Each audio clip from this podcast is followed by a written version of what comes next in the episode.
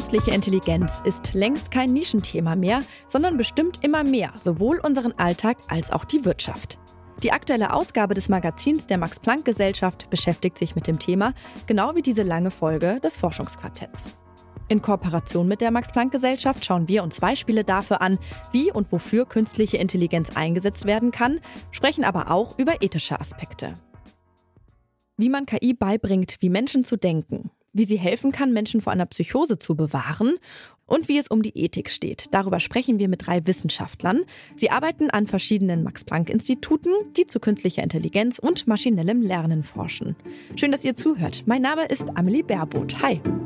Das Forschungsquartett. Wissenschaft bei Detektor FM. In Kooperation mit der Max-Planck-Gesellschaft.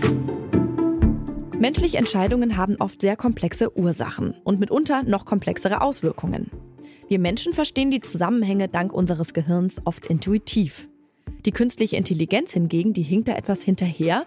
Sie kann bisher zwar Muster und Zusammenhänge gut erkennen, sogar besser als wir, nicht aber Kausalität, also Wirkung und Ursache. ForscherInnen am Max-Planck-Institut für intelligente Systeme in Tübingen, die wollen das ändern. Unter der Leitung von Bernhard Schülkopf versuchen sie, künstliche, intelligente Systeme darauf zu trainieren, Ursache und Wirkung verstehen zu können. Meine Kollegin Marie Zinnkan, die hatte mit Julius von Kügelgen gesprochen, der bei Bernhard Schölkopf am Max-Planck-Institut für intelligente Systeme promoviert. Er forscht zu künstlicher Intelligenz und maschinellem Lernen. Marie ist jetzt bei mir im Studio. Hallo Marie. Hi Amelie. Menschen sind der künstlichen Intelligenz momentan noch überlegen, was das Erkennen von Kausalität, also Ursache und Wirkung angeht. Ist also künstliche Intelligenz heute noch nicht wirklich intelligent? Naja, für Julius von Kügelgen kommt es darauf an, wie man Intelligenz eigentlich definiert. Also in der KI unterscheidet man relativ häufig zwischen der schwachen und der starken KI. Die schwache KI ist quasi äh, KI, die eine bestimmte, sehr eng spezifizierte Aufgabe lösen kann und das oft auch sehr gut, manchmal besser als Menschen, aber die oft eben nicht wirklich viel mehr darüber hinaus machen kann. Und starke KI wäre eine KI, die eben gleichzeitig ganz viele verschiedene Aufgaben lösen kann. Also so ein bisschen wie wir Menschen auch Verständnis zwischen Aufgaben und Situationen transferieren kann und äh, quasi so ein, eine Art von General Problem Solver, also eine generelle Problemlösungsmaschine ist. Also, wenn wir wirklich künstliche Intelligenz als menschenähnliches Verständnis oder Problemlösungsmaschine verstehen, kann man sagen, dass KI heute noch nicht wirklich intelligent ist. Und eine KI, die Kausalität erkennen kann, würde eher in die Richtung starke KI gehen. Mhm. Bevor wir jetzt ähm, darüber reden, warum das mit der Kausalität noch nicht so gut klappt, fangen wir doch vielleicht mal an mit dem, was schon funktioniert. Wir haben ja gerade gehört, dass es eben KI gibt, die Korrelationen besser verstehen kann als Menschen also doch irgendwo klüger ist als wir. Wie macht sie das denn? Ja, Korrelation ist ja einfach eine Wechselbeziehung zwischen zwei Variablen, also ein Zusammenhang. Und Julius von Kühlgen hat mir ein witziges Beispiel genannt. Ähm, es gibt dieses Beispiel von einer Korrelation, dass je mehr Schokolade in einem Land konsumiert wird, desto mehr Nobelpreisträger gibt es dort. Und da besteht also ein Zusammenhang, aber das bedeutet natürlich nicht unbedingt, dass es mehr Nobelpreisträger gibt, weil mehr Schokolade gegessen wird, und das kann die KI aber nicht verstehen. Sie sieht eben nur einen Zusammenhang und weiß eben nicht, ob das kausal ist oder Zufall. Okay, also Abhängigkeiten, also dass eben eine Variable eine andere bedingt, die sind für die KI kein Problem. Und die Abteilung, an der Julius von Kügelgen promoviert, die will es Computern ermöglichen, auch Ursache-Wirkung zu verstehen. Also die KI soll quasi feststellen, ob der Zusammenhang zwischen Schokolade und NobelpreisträgerInnen, wie du schon gesagt hast, kausal ist oder eben Zufall. Aber mal abgesehen von diesem ja doch eher absurden Beispiel, ähm, ja, wozu wäre denn eine KI, die Kausalität direkt erkennen kann, ganz praktisch gut? Also Julius von Kügelgen und seiner Abteilung geht es darum, dass Maschinen lernen, wie Menschen zu denken. Was wäre jetzt passiert, wenn ich drei Minuten früher an der Busstation gewesen wäre oder wenn ich äh, statt Mathematik doch Biologie studiert hätte und so weiter. All solche Fragen, die ähm, sind für uns total natürlich und die sind inhärent kausal. Das heißt, wir Menschen denken schon mal so und ähm, wir erklären uns die Welt auf diese Art und Weise. Das heißt, es ist erstmal nützlich, auch rein zu Kommunikationszwecken, wenn Maschinen irgendwie auch diese Sprache beherrschen. Denn erst wenn eine KI versteht, wie wir Menschen denken, kann sie eben auch Aufgaben übernehmen, bei denen eine Art menschliches Denken wichtiger ist als die reine Zahlenzusammenhänge, weil die KI wichtige Entscheidungen treffen soll und damit eben viel Verantwortung hat. Wenn man jetzt sich äh, Fairness und Diskriminierungsprobleme anschaut, auch dort spielt Kausalität eine wichtige Rolle. Also wenn man jetzt zum Beispiel überlegt, was bedeutet es, dass ein Algorithmus fair sein soll, dass der nicht diskriminieren soll gegen gewisse äh, Minderheiten oder gesetzlich be beschützte Gruppen, da muss man irgendwie erstmal einen mathematischen Begriff davon oder quasi einen, einen Begriff von Fairness erzeugen, der für den Computer Sinn macht. Also zum Beispiel, wenn ein Algorithmus entscheiden soll, ob jemand kreditwürdig ist. Dann ist es ja wichtig, dass der Algorithmus fair ist und sensibel gegenüber Diskriminierung. Und dafür braucht er eben einen Sinn für Kausalität, meint Kügelgehen. Man, man kann zum Beispiel sagen, ich wurde unfair behandelt von diesem Algorithmus, weil die Entscheidung, die der Algorithmus getroffen hat, wäre anders gewesen, wenn ich zum Beispiel ein anderes Geschlecht oder eine andere Hautfarbe gehabt hätte. Und an dieser Was wäre wenn Struktur erkennt man schon wieder, das ist ein, ein kausales Statement, also eine kontrafaktische Frage nennen wir das. Und um diese Fragen zu beantworten, braucht es eben eine interne kausale Repräsentation, damit der Computer überhaupt diese Fragen versuchen kann zu beantworten. Okay, ja, das macht äh, total Sinn. Und jetzt wird mir auch gerade so ein bisschen klar, warum das so wichtig ist. Es gibt ja schon länger diese Diskussion über diskriminierende Algorithmen. Ähm, aber warum ist es denn eigentlich so schwer für eine KI, Kausalität zu verstehen? Ja, das hängt einerseits damit zusammen, dass eine KI noch kein allgemeines Verständnis von der Welt hat, wie es Menschen eben haben mit ihrem Wissen und ihren Erfahrungen. Und das sieht man eben auch an dem Schokoladenbeispiel von vorhin.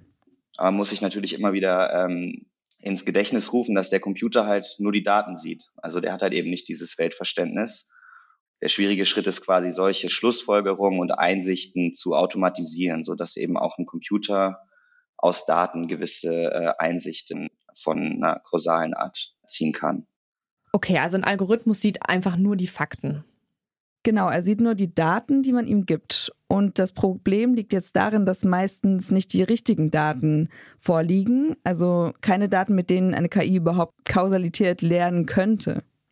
Um quasi jetzt von einer Abhängigkeit zwischen zwei Größen auf einen kausalen Zusammenhang zu schließen, braucht es eine andere Art von Daten. Und zwar ähm, Daten, die nicht nur passiv gesammelt wurden, also wo ich nicht, nicht nur im, im Hintergrund quasi stand und das System beobachtet und gemessen habe, sondern wir brauchen experimentelle Daten. Das heißt Daten, wo ich aktiv in das System eingreife und interveniere. Also passive Daten sind Daten, die zum Beispiel sagen, es wurden so und so viele Nobelpreisträger in einem Land gemessen, so und so viel Schokolade wurde dort gekauft oder gegessen. Und experimentelle Daten sind jetzt Daten, bei denen man interveniert, wie er ja gerade gesagt hat. Also in dem vorherigen Beispiel würde das heißen, wenn ich jetzt aktiv in Deutschland sage, ähm, Leute, esst weniger Schokolade oder esst mehr Schokolade, quasi eine Intervention vornehme und dann beobachte, was passiert denn mit der mit dem Wissenschaftsoutput.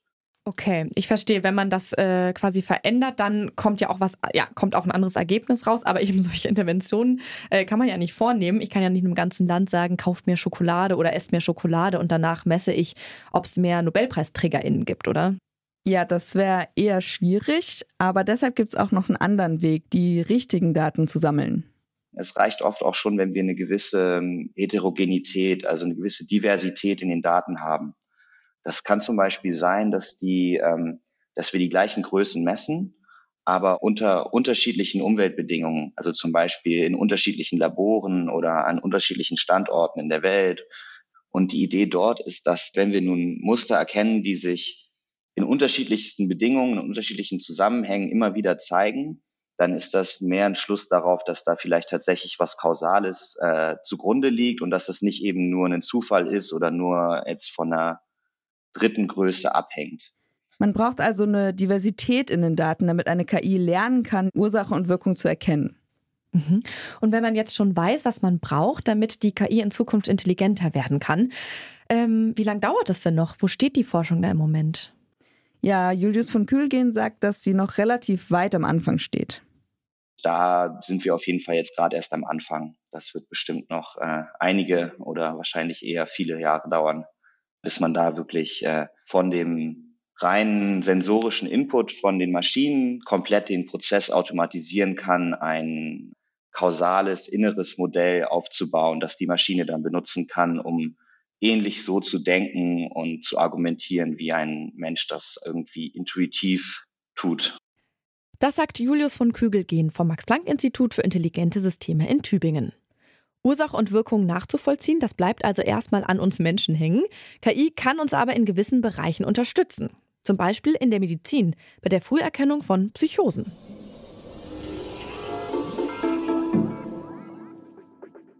Menschen, bei denen eine Psychose droht, haben oft das Gefühl, sie würden beobachtet oder jemand würde hinter ihrem Rücken über sie herziehen. Später hören sie Stimmen, denken, dass fremde Menschen sie anstarren. Das geht manchmal lange gut, manchmal werden die Symptome auch schnell schlimmer. Eine Psychose kann man am besten verhindern, wenn die Wahnvorstellungen noch keine unverrückbare Wirklichkeit sind. Deshalb ist die Früherkennung von Psychosen so wichtig. Dies aber gar nicht so einfach, weil die Symptome manchmal sehr subtil sind. Nikolaus Kotzuleris ist Facharzt für Psychiatrie und Psychotherapie und Fellow am Max-Planck-Institut für Psychiatrie in München. Er hat vor 15 Jahren in einer Studie erkannt, dass die bisherigen Prognoseverfahren nicht so gut funktionieren und er hatte eine Idee. Künstliche Intelligenz einzusetzen, um Psychosen vorherzusagen. Wie genau? Das hat er meiner Kollegin Marie Zinkan erklärt. Zum zweiten Mal Hallo Marie. Hi. Wenn ich mir eine Psychose vorstelle, habe ich so dieses ja, klassische Bild im Kopf, dass die Betroffenen paranoide Gedanken haben, wie dass man vom Geheimdienst beschattet wird, dass irgendwie jemand einem einen Chip ins Gehirn einpflanzt oder sowas. Aber ich kenne das jetzt auch nur aus Filmen. Wie ist das denn tatsächlich? Gibt es auch Anzeichen einer Psychose, ja, die vielleicht gar nicht so krass sind? Ja, auf jeden Fall. Also oft naht eine Psychose eher mit sehr subtilen Dingen. Also Nikolaus Kurzuleris hat mir erklärt, was so eine Vorstufe einer Psychose ist. Das bedeutet, dass sie das Gefühl haben, zum Beispiel, dass Menschen sie merkwürdig anschauen, fremde Menschen, dass die vielleicht über sie Bescheid wissen. Und je weiter das voranschreitet, dieser Zustand, desto äh, schwerwiegender und desto schwieriger ist es, die Kontrolle darüber zu behalten. Und häufig sehen wir auch, dass eben neben diesen abgeschwächten psychotischen Symptomen Denkstörungen auftreten. Ja, und dieser Zustand kann dann unterschiedlich lange anhalten. Also Kurzuleris meinte, es dauert manchmal einen Monat, manchmal mehrere Jahre, bis es ernst wird. Und das, was sich dann eben da im Innern einer Person abspielt, ist außen oft gar nicht so leicht zu erkennen. Die Person, die an sowas leidet, die hat Schwierigkeiten, sich zu konzentrieren, verliert den roten Faden häufiger. Es drängen sich komische Gedanken, fremde Gedanken auf. Das können jetzt neben, auch wirklich nebensächliche Gedanken sein, die nicht unbedingt jetzt negativ sind.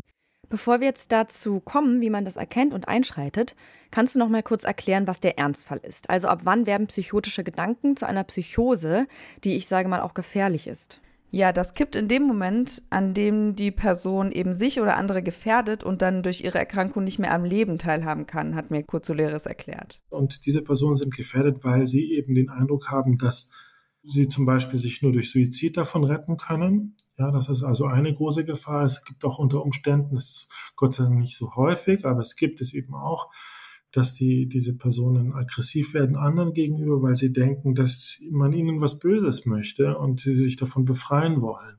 Aber es gibt eben auch äh, eher langfristige extreme Nachteile, die diese Erkrankung mit sich bringt. Also dass die Leistungsfähigkeit verloren geht, dass das Denken nicht mehr sich erholen kann. Und dadurch fallen die Betroffenen einfach aus dem Leben raus. Das heißt, sie sind dann nicht mehr in der Lage, eine Beziehung zu führen oder einen Beruf oder eine Ausbildung zu machen und so weiter. Mhm, verstehe. Ja, das klingt äh, natürlich ziemlich ernst.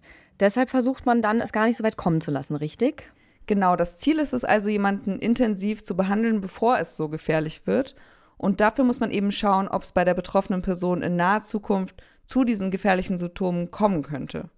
Und solche Patientinnen sind dann nämlich Hochrisikopatientinnen. Und wie macht man das dann?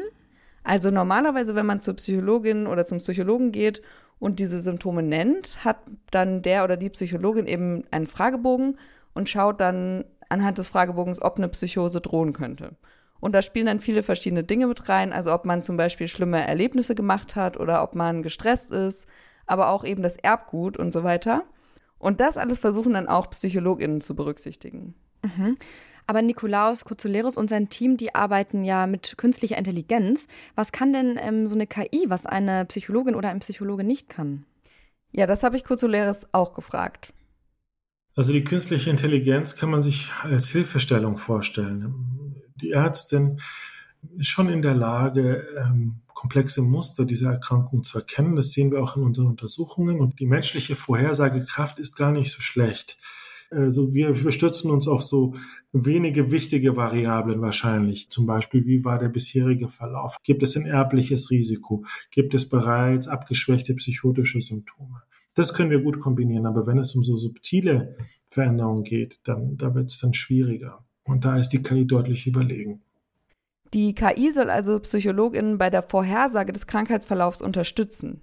Und Kurzeleris hat Anfang dieses Jahres einen Algorithmus veröffentlicht, der mit künstlicher Intelligenz eben Prognosen erstellt.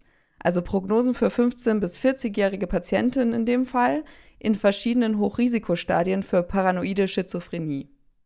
Okay, also dieser Algorithmus wird mit äh, Daten ja gefüttert und erstellt dann eine Prognose, wie wahrscheinlich eine Psychose ist. Aber ein Algorithmus, der arbeitet ja mit Zahlen. Und wenn man sich so Dinge wie Erbgutdaten oder Vorerkrankungen anschaut, da kann ich mir schon gut vorstellen, eben, dass man das in Zahlen gut übersetzen kann. Aber wie sieht das denn mit Emotionen aus? Weil du hast ja auch erzählt, dass eben Stress oder schwierige Erfahrungen in der Kindheit eine große Rolle spielen bei der Diagnose. Genau. Kurzuleris und sein Team haben aber einen Weg gefunden, wie man Emotionen eben trotzdem mit mathematischen Modellen erfassen kann und dadurch auch einordnen. Es gibt mittlerweile Entwicklungen, um zum Beispiel äh, aus Stimmendaten, aus Audiodaten eben äh, zum Beispiel Emotionen auszulesen mit Hilfe von KI oder Gesichtsausdrücke auszulesen aus Videos. Und diese so erhobenen Daten aus der Stimme oder dem Gesicht zum Beispiel werden dann auf einer Skala eingeordnet. Das heißt, je stärker jemand ein bestimmtes Merkmal aufweist, desto, desto höher ist die Punktzahl auf dieser Skala. Und diese numerischen Daten kann dann ein Algorithmus natürlich leicht auswerten. Also man braucht quasi immer noch den menschlichen Filter jetzt für diese Verhaltensebene, um das zugänglich zu machen für eine Computeranalyse, computerbasierte Analyse. Und was macht dann der Algorithmus mit diesen Daten, also mit dieser Skala? Kuzuleris hat mir erklärt, dass die Daten auf verschiedenen Ebenen dann analysiert werden. Das Rückgrat dieses Algorithmus sind verschiedene Modelle, also die mit verschiedenen Daten arbeiten können. Sie müssen sich das vorstellen wie so Experten. Es gibt einen Experten, der ist darauf trainiert, klinische Daten auszuwerten. Das heißt, der erfasst dann zum Beispiel eben diese attenuierten psychotischen Symptome oder ähm, neurokognitive Leistungsfähigkeit in bestimmten Bereichen oder ähm, wie unterstützend das familiäre Umfeld war für den Patienten in der Kindheit. Und dann gibt es einen Experten, der kann vor allem Bildgebungsdaten auswerten und einen, der genetische Daten analysiert. Und es gibt den, die Klinikerin, die quasi in diesem Gesamtalgorithmus auch ein Expertensystem darstellt.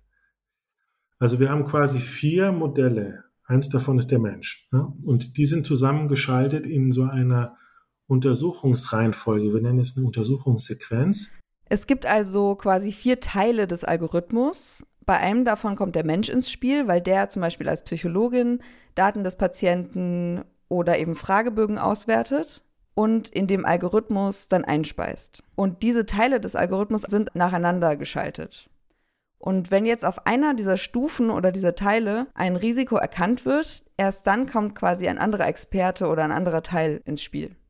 Und wenn dort dieses System sagt, huch, hier ist ein erhöhtes Risiko, äh, ich bin mir aber nicht sicher, wie hoch, dann sagt das System, bitte schick doch diesen Patienten an einen erfahrenen Psychiater zum Beispiel, eine Psychiaterin die dann ihre, ihre Prognose abgibt, wie sie selber das einschätzt.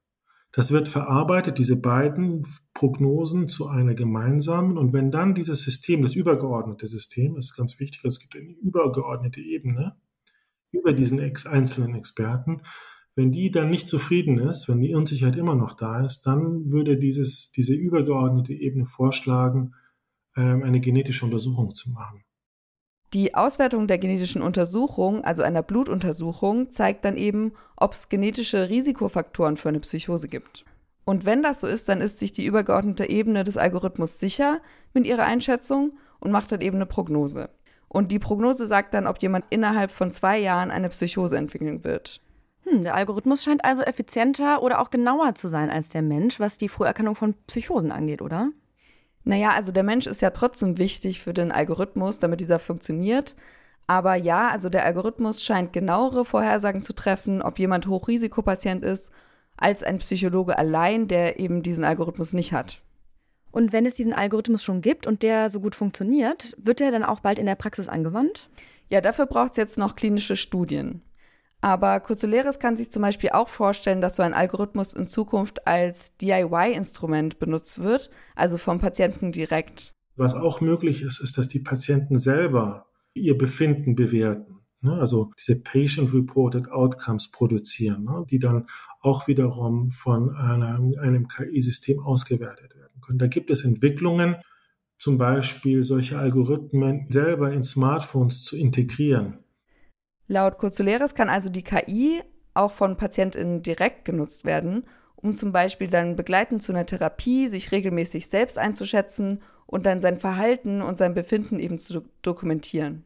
Künstliche Intelligenz kann also für die Früherkennung von Psychosen eingesetzt werden. Das hat Nikolaus Kozuleres, Facharzt für Psychiatrie und Psychotherapie und Fellow am Max-Planck-Institut für Psychiatrie, meiner Kollegin Marie Zinkern erklärt.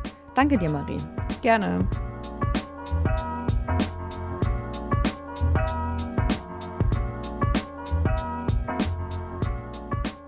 Wenn KI, wie in dem Beispiel eben, immer mehr menschliche Aufgaben ergänzt oder irgendwann sogar übernimmt, stehen Maschinen auch vor moralischen Entscheidungen. Aber kann man Moral programmieren? Darüber hat mein Kollege Dominik Lenze ein Interview mit Iad Rachwan geführt. Er ist Direktor und Gründer des Center for Humanities and Machines am Max-Planck-Institut für Bildungsforschung in Berlin. Der Computerwissenschaftler forscht zu Moral, künstlicher Intelligenz und dazu, was passiert, wenn Mensch und Maschine zusammentreffen. Um das zu untersuchen, arbeitet Rachwan interdisziplinär mit WissenschaftlerInnen zusammen, die sich mit dem Verhalten von Menschen auskennen.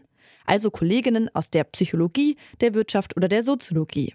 Die Methoden, mit denen er forscht, sind dabei ziemlich kreativ. We often design games. So, for example, um, I co-designed with colleagues of mine the Moral Machine game, which is uh, you can find at moralmachine.net. And this game presents people with these kind of dilemmas visually. And these, these are randomly generated and they're always different every time you visit. And they challenge you to make a decision about what an autonomous car should do. Bei dem Spiel Moral Machine müssen die TeilnehmerInnen entscheiden, wie eine künstliche Intelligenz sich verhalten soll. Soll das autonomisiert gesteuerte Fahrzeug, das nicht mehr bremsen kann, gegen eine Wand fahren und die Insassen in Gefahr bringen oder lieber ausweichen und FußgängerInnen überfahren? Dabei gibt es verschiedene Szenarien, bei denen jeweils die Anzahl oder auch das Alter der Fahrgäste und Fußgänger variiert. Mehrere Millionen Menschen aus 233 verschiedenen Ländern haben von Januar 2016 bis Juli 2020 auf der frei zugänglichen Online-Plattform an dem Spiel teilgenommen. So haben Rachwan und sein Team also herausgefunden, was die KI in diesem moralischen Dilemma nach Meinung der meisten Menschen tun sollte. Doch wie sieht diese Meinung aus bei einer globalen Befragung, an der sich Menschen aus den unterschiedlichsten Kulturkreisen beteiligen? You know, we discovered universal preferences. So, for example, there is a universal preference for uh, for prioritizing children's safety, and this is you know this is true all over the world. We have a universal preference for you know saving more lives, but we also found cross-cultural differences. For example, in how important these these preferences are. So, how much do you care if you have a conflict between saving more people versus saving younger uh, people? How do you resolve the conflict? This is where different countries have different trade-offs. Es gibt also universell gültige ethische Prinzipien. Zum Beispiel wird überall die Sicherheit von Kindern priorisiert. Gleichzeitig gibt es aber Unterschiede in der Bewertung der Bedeutung dieser Präferenzen. Für Iad Rachwan stellt sich in Bezug auf die zukünftige Programmierung von KIs damit folgende Frage. That also brings the question of if these cars are programmed by companies in in very specific countries in the West, then do the ethical principles that they come up with. Of course, sometimes they will match the rest uh, of the world, but in some cases they will clash with other cultures. So, how do we accommodate the uh, local culture and local norms and local preferences into the design of AI algorithms. And that brings a whole new challenge. Abgesehen von dieser Überlegung, die in der Zukunft wichtig werden könnte, wofür sind die Erkenntnisse aus dem Experiment Moral Machine überhaupt nützlich? Soll künstliche Intelligenz moralische Entscheidungen wirklich auf der Basis der Meinung der großen Masse bilden? Oder wäre es nicht vernünftiger, auf die Meinung von Ethik-ExpertInnen zu setzen? So I think both approaches can lead to problems. If you only focus on public opinion, you can end up with a situation where there is a tyranny of the majority. So people, for example, may not care about the cars protecting certain minorities. Or, you know, if there is, if people are against cyclists, then they might say, you know, I don't want the cars to care about the safety of cyclists or whatever it is, right? So the human biases can enter into the data. So that's a limit of public opinion. But there is also a limit of only relying on experts because the experts, they might come up with the best, you know, very uh, defensible moral standard for the machines to be programmed. But if this standard does not agree with the consumer, the consumers may simply not adopt the technology. Rachwan denkt also, dass sowohl die Meinung von Expertinnen als auch der breiten Öffentlichkeit eine Rolle spielen sollte für die Entwicklung ethischer Richtlinien für künstliche Intelligenz. Oder zumindest sollte die Meinung der Masse, Politikerinnen und denen, die am Ende die moralischen Maßstäbe setzen, bekannt sein. Schließlich sind es die Durchschnittsbürgerinnen, die am Ende auch in den selbstfahrenden Autos sitzen werden. Wenn die potenziellen Kundinnen die Moral der Maschine nicht gut finden, wird es schwierig, sie von der Benutzung zu überzeugen. They might say, look, I don't believe in, in the moral values that you've programmed, and therefore I will not purchase a self-driving car. I will not use a self-driving car, even if it is safer. And this is something that we found in our own studies. If you say that to people that the car is programmed to save the biggest number of people, but sometimes maybe harm the person in the car, the passenger in the car, many people said, well, I don't want to buy this car then. I want the car to mostly care about protecting me and my family. So you need to balance this, both public opinion and expert opinion, and you need to negotiate these two opinions so that you come up with something that is both legal and ethical while also being acceptable. And sometimes to do this, you may have to change public opinion. You know, you may have to do a certain kind of communication and messaging and, and, and to start a debate. And the moral machine experiment is in part a scientific study, but also in part a forum for this kind of discussion, for public discussion. Wichtig ist also auch die öffentliche Diskussion über ethische Standards für KI. Einen Punkt betont Rachwand dabei. Künstliche Intelligenz kann dem Menschen sogar voraus sein, wenn es um Ethik und Moral geht. Now, when it comes to ethics, the machines provide us with an, an opportunity. You know, for for instance, humans can sometimes be more tempted to violate even their own ethical standards, but a machine could be programmed in principle to stick to certain ethical standards by design. Let's stick with the self driving car example. Humans get tempted to go drinking, maybe drink a little bit too much, or they get fatigued and tired and they don't focus on the road. With the machines, you can program all the machines to behave exactly the same way, and they would behave more consistently across scenarios. So I think machines, in a sense, give us a new moral superpower. Of course, that doesn't mean that the machines can solve all ethical dilemmas, uh, but they do give us a new medium for implementing ethics. Künstliche Intelligenz kann also in gewisser Weise dem Menschen auch moralisch überlegen sein. Denn sie kann so programmiert werden, dass sie sich konsequent an ethische Standards hält. Im Gegensatz zu Menschen, die ihre eigenen moralischen Maßstäbe manchmal auch über Bord werfen. Ethische Dilemma werden intelligente Maschinen aber auch in Zukunft nicht lösen, das übernehmen weiterhin Menschen. Ihre moralischen Vorstellungen bestimmen, wie eine KI programmiert wird.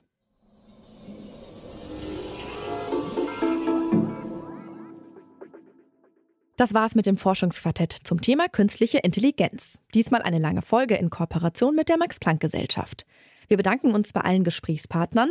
Wenn euch der Podcast gefällt, könnt ihr ihn gerne abonnieren, zum Beispiel bei Spotify, Apple Podcasts, Google Podcasts oder Amazon Music. Und da findet ihr auch alle anderen langen Folgen, zum Beispiel zum Themenschwerpunkt Kooperation. Mitgearbeitet an dieser Folge haben Dominik Lenze und Marie Zinkern. Ich bin Amelie Berbot und sage danke fürs Zuhören und bis ganz bald. Das Forschungsquartett. Wissenschaft bei Detektor FM. In Kooperation mit der Max Planck Gesellschaft.